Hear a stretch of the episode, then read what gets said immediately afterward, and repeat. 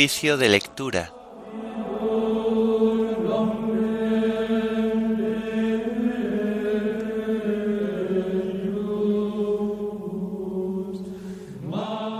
Viernes después de ceniza.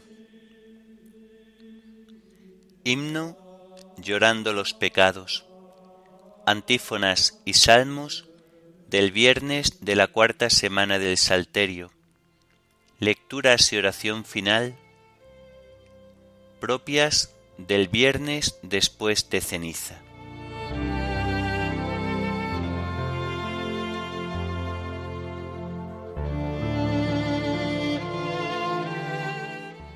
Señor, ábreme los labios, y mi boca proclamará tu alabanza.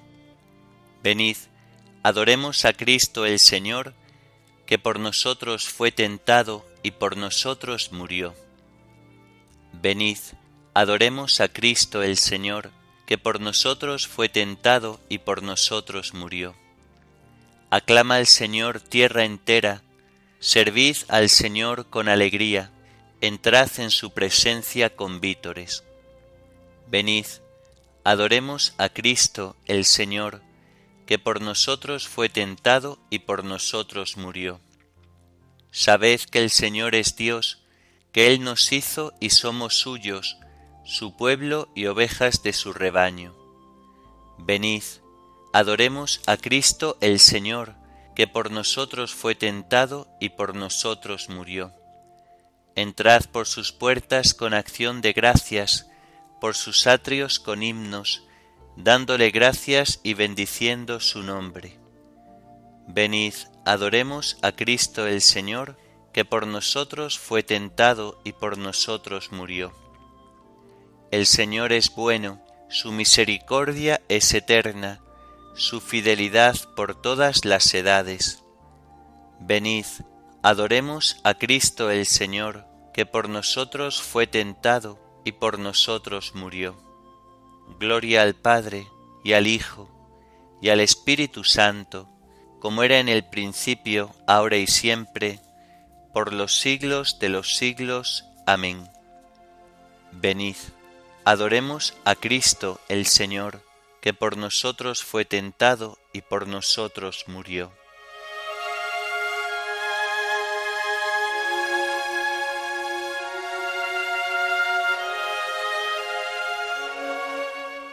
llorando los pecados, tu pueblo está, Señor, vuélvenos tu mirada y danos el perdón.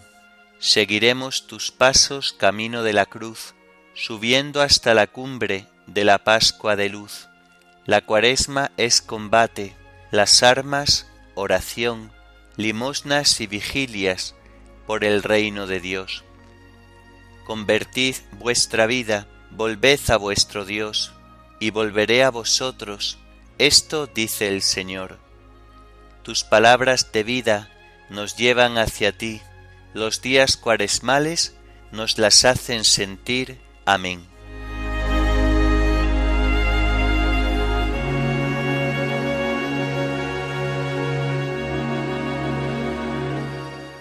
Nuestros padres nos contaron el poder del Señor y las maravillas que realizó.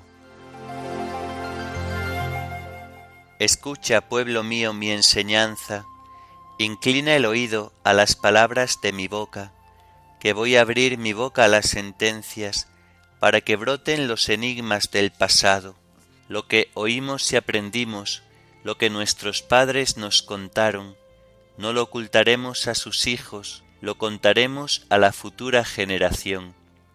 Las palabras del Señor, su poder, las maravillas que realizó, porque Él estableció una norma para Jacob, dio una ley a Israel.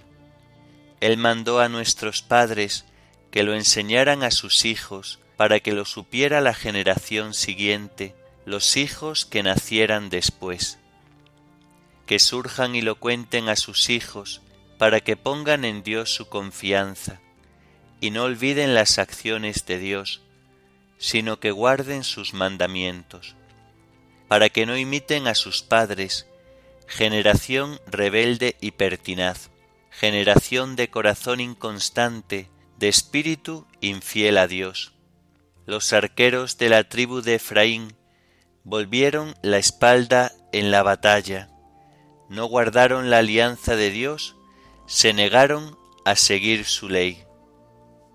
Echando en olvido sus acciones, las maravillas que les había mostrado, cuando hizo portentos a vista de sus padres en el país de Egipto, en el campo de Soán.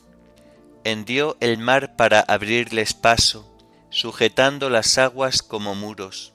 Los guiaba de día como una nube, de noche con el resplandor del fuego. Hendió la roca en el desierto y les dio a beber raudales de agua.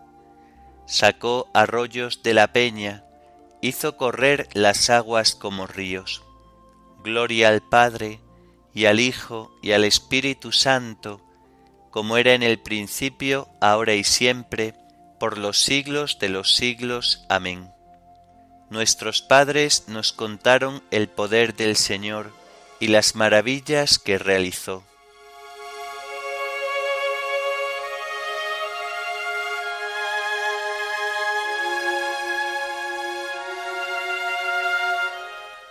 los hijos comieron el maná y bebieron de la roca espiritual que los seguía. Pero ellos volvieron a pecar contra él, y en el desierto se rebelaron contra el Altísimo. Tentaron a Dios en sus corazones, pidiendo una comida a su gusto. Hablaron contra Dios. ¿Podrá Dios preparar una mesa en el desierto? Él hirió la roca brotó agua y desbordaron los torrentes. Pero ¿podrá también darnos pan, proveer de carne a su pueblo?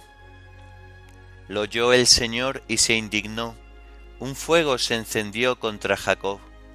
Hervía su cólera contra Israel, porque no tenían fe en Dios, ni confiaban en su auxilio. Pero dio orden a las altas nubes, abrió las compuertas del cielo, hizo llover sobre ellos maná, les dio un trigo celeste, y el hombre comió pan de ángeles, les mandó provisiones hasta la altura. Hizo soplar desde el cielo el levante, y dirigió con su fuerza el viento sur. Hizo llover carne como una polvareda, y volátiles como arena del mar los hizo caer en mitad del campamento alrededor de sus tiendas. Ellos comieron y se hartaron, así satisfizo su avidez. Pero con la avidez recién saciada, con la comida aún en la boca, la ira de Dios hirvió contra ellos, mató a los más robustos, doblegó a la flor de Israel. Gloria al Padre, y al Hijo, y al Espíritu Santo, como era en el principio, ahora y siempre, por los siglos de los siglos. Amén. Los hijos comieron el maná y bebieron de la roca espiritual que los seguía.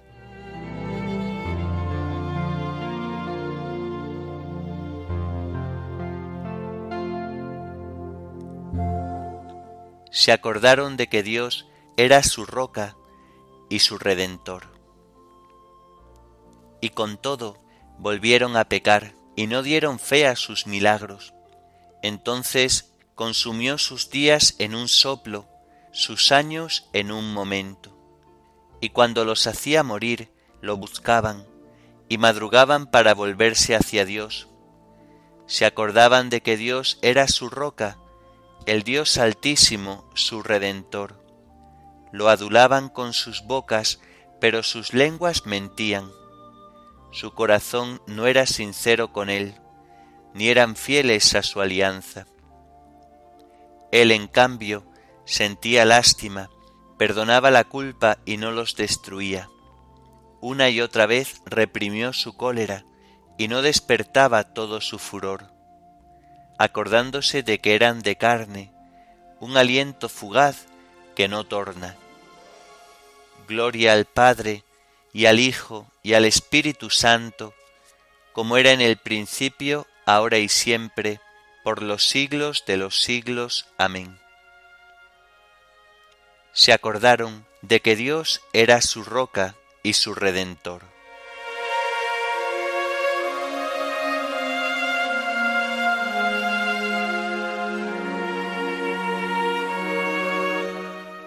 Convertíos al Señor Dios vuestro, porque es compasivo y misericordioso.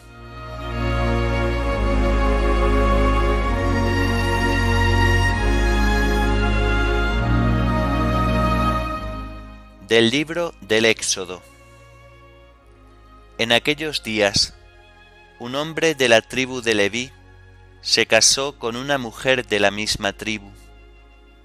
Ella concibió y dio a luz un niño. Viendo qué hermoso era, lo tuvo escondido tres meses. No pudiendo tenerlo escondido por más tiempo, tomó una cesta de mimbre, la embadurnó de barro y pez colocó en ella la criatura y la depositó entre los juncos junto a la orilla del Nilo. Una hermana del niño observaba a distancia para ver en qué paraba. La hija del faraón bajó a bañarse en el Nilo, mientras sus criadas la seguían por la orilla. Al descubrir la cesta entre los juncos, mandó a la criada a recogerla. La abrió miró dentro y encontró un niño llorando. Conmovida comentó, Es un niño de los hebreos. Entonces la hermana del niño dijo a la hija del faraón, ¿Quieres que vaya a buscarle una nodriza hebrea que críe al niño? Respondió la hija del faraón, Anda. La muchacha fue y llamó a la madre del niño. La hija del faraón le dijo, Llévate al niño y críamelo, y yo te pagaré. La mujer tomó al niño y lo crió. Cuando creció el muchacho, se lo llevó a la hija del faraón, que lo adoptó como hijo, y lo llamó Moisés diciendo, Lo he sacado del agua. Pasaron los años, Moisés creció, fue a donde estaban sus hermanos, y los encontró transportando cargas. Y vio cómo un egipcio mataba a un hebreo, uno de sus hermanos. Miró a un lado y a otro, y viendo que no había nadie, mató al egipcio y lo enterró en la arena. Al día siguiente salió y encontró a dos hebreos riñendo, y dijo al culpable, ¿Por qué golpeas a tu compañero? Él le contestó, ¿Quién te ha nombrado jefe y juez nuestro? ¿Es que pretendes matarme como mataste al egipcio? Moisés se asustó pensando, la cosa se ha sabido. Cuando el faraón se enteró del hecho, buscó a Moisés para darle muerte, pero Moisés huyó del faraón y se refugió en el país de Madián. Allí se sentó junto a un pozo el sacerdote de Madián tenía siete hijas que salían a sacar agua y a llenar los abrevaderos para abrevar el rebaño de su padre. Llegaron unos pastores e intentaron echarlas.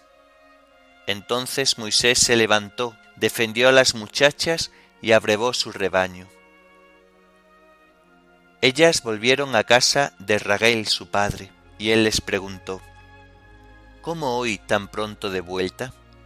Contestaron, Un egipcio nos ha librado de los pastores, nos ha sacado agua y ha brevado el rebaño. Replicó el padre, ¿Dónde está? ¿Cómo lo habéis dejado marchar? Llamadlo para que venga a comer. Moisés accedió a vivir con él, y éste le dio a su hija Séfora por esposa. Ella dio a luz un niño y Moisés lo llamó Gersón, diciendo, Soy forastero en tierra extranjera.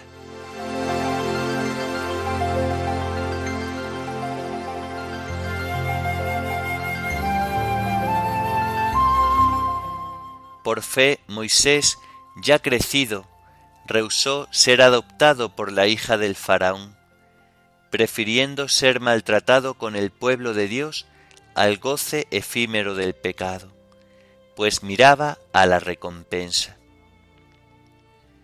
por fe Moisés, ya crecido, rehusó ser adoptado por la hija del faraón, prefiriendo ser maltratado con el pueblo de Dios al goce efímero del pecado, pues miraba a la recompensa.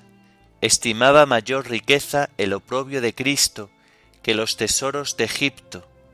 Por fe se marchó de Egipto, pues miraba a la recompensa.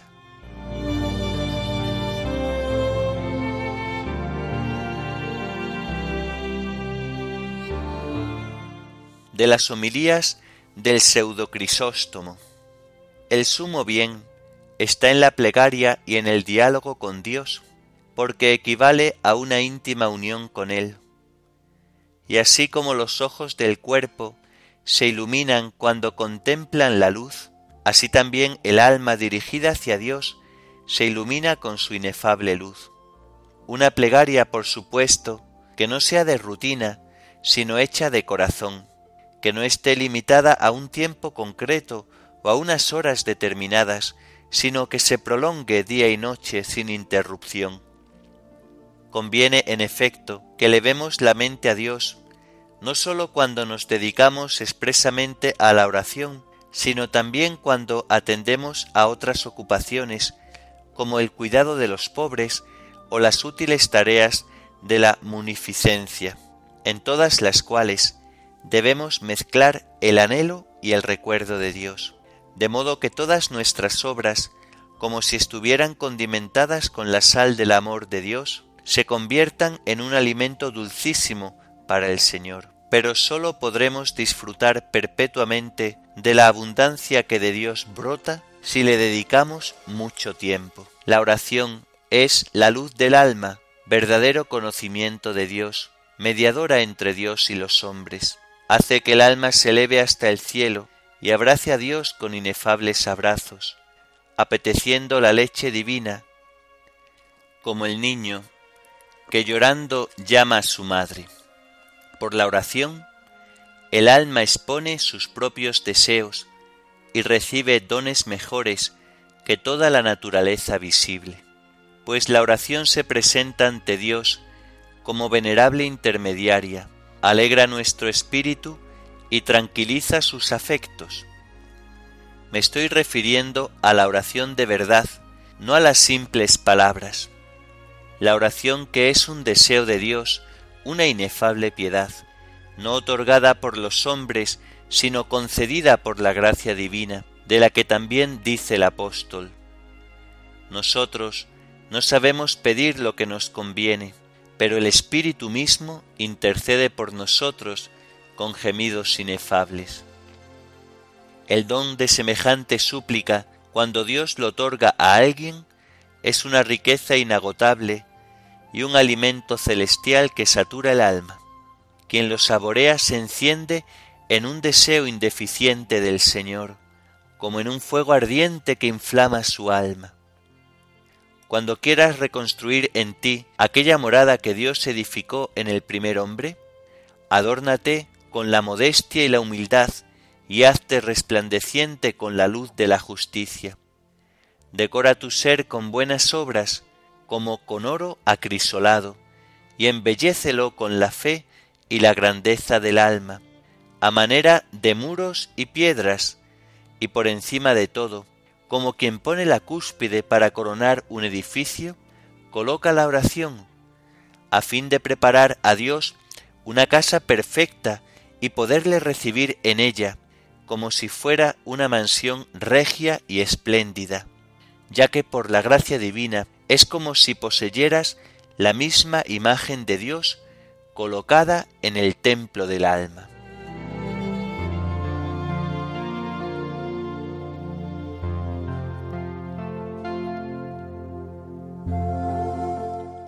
¿Por qué te olvidas siempre de nosotros y nos tienes abandonados por tanto tiempo? Señor, tráenos hacia ti para que volvamos. ¿Por qué te olvidas siempre de nosotros y nos tienes abandonados por tanto tiempo, Señor, tráenos hacia ti para que volvamos. Señor, sálvanos que nos hundimos. Señor, tráenos hacia ti para que volvamos.